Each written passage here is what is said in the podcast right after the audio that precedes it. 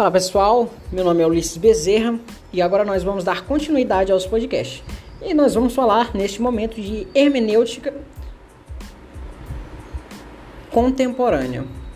Bom, está para a aplicação dos métodos interpretativos e sua flexibilização, de acordo com as transformações históricas e culturais da sociedade é que marcam a referência.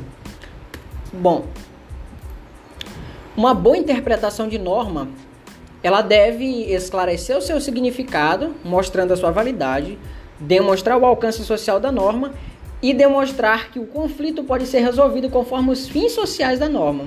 Ou seja, deve haver essa qualificação da hermenêutica para que haja, para que ela seja é, considerada uma interpretação boa da norma. Isso, isso é tudo concretizando valores ao bem comum. Então tem que ter esta aplicação dessas três coisas: esclarecer o seu significado mostrando sua validade, demonstrar o alcance social da norma e demonstrar que o conflito pode ser resolvido conforme os fins sociais da norma.